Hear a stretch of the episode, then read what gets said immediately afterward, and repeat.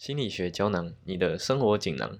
大家好，我是点点，大家好，我是赖桑。欢迎来到心理学胶囊，每周十分钟，带你快速走进心理学的世界。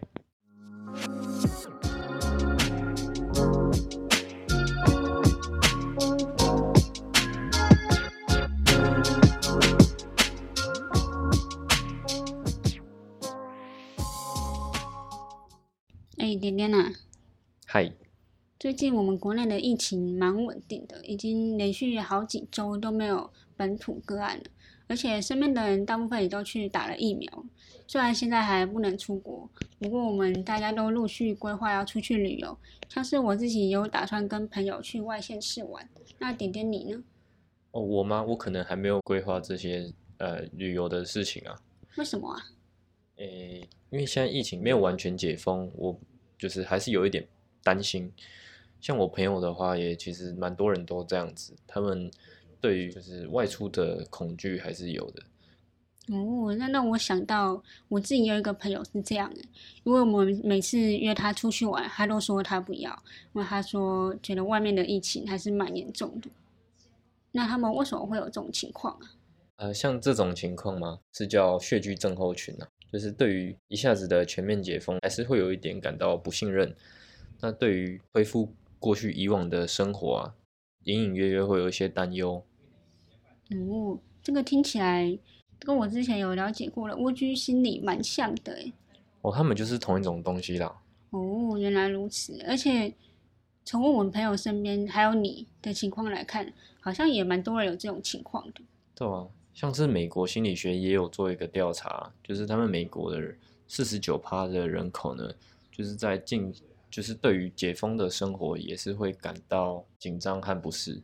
哇，没想到有这么多人，几乎快要一半了。对，其实很多。那为什么会有这种现象呢？那也就是要归根于人类其实是一个不擅长改变的生物啊。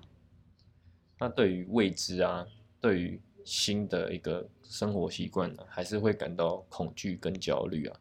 尤其是现在还有疫情，也就是持续的让我们有这种恐惧。嗯，也是啊，因为大家都待在家里也一年多，快要两年，要马上恢复到社交生活，听起来好像也不是那么容易。不过我们还是会希望可以跟朋友有更多的接触。那有什么方法可以改善这种情况吗？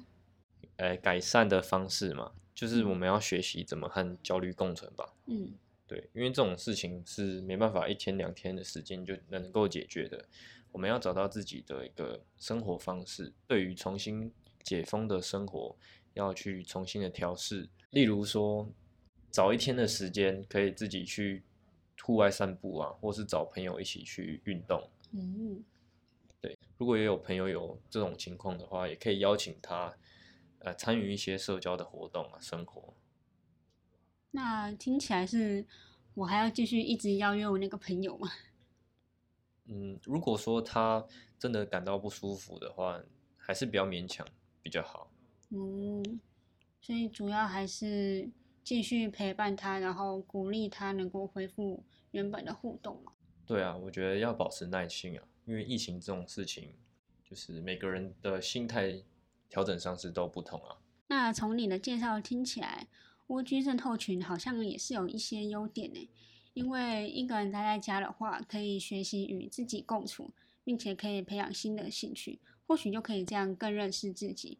而且因为都待在家里嘛，所以可以减少自己染疫的风险，然后进而能够减少医疗负担，好像也是一种帮助别人的方式。对啊，少出门就可以帮助他人，这不也是一件好事吗？对啊，好像是诶。那听起来蜗居症候群似乎也不是说。这么的不好嘛？因为感觉他们待在家里也是蛮自在的。对啊，我觉得最主要不要造成自己生活上的困扰，其实都没关系。嗯，因为每个人或多或少都有这种情况啊。最重要的是你要如何学习与自己的情绪相处啊。嗯，那就算不能随心所欲的出门运动，那你一样也可以在家自己就是做一些简单的运动啊，还是要保持健康。保持健康，嗯，这结论就是保持健康。保持健康，好，可以。也希望疫情可以赶快结束，大家都能回到原本的生活。那我们今天的节目就到这里，希望大家会喜欢今天的内容。我要说什么？那我们下次见。哦，那我们下次见。好，拜拜。再一次，再一次，再再一次，我再一次。好，好。那我们今天的节目就录到这里，希望大家会喜欢我们今天的内容。那我们下次见哦，拜拜拜嗯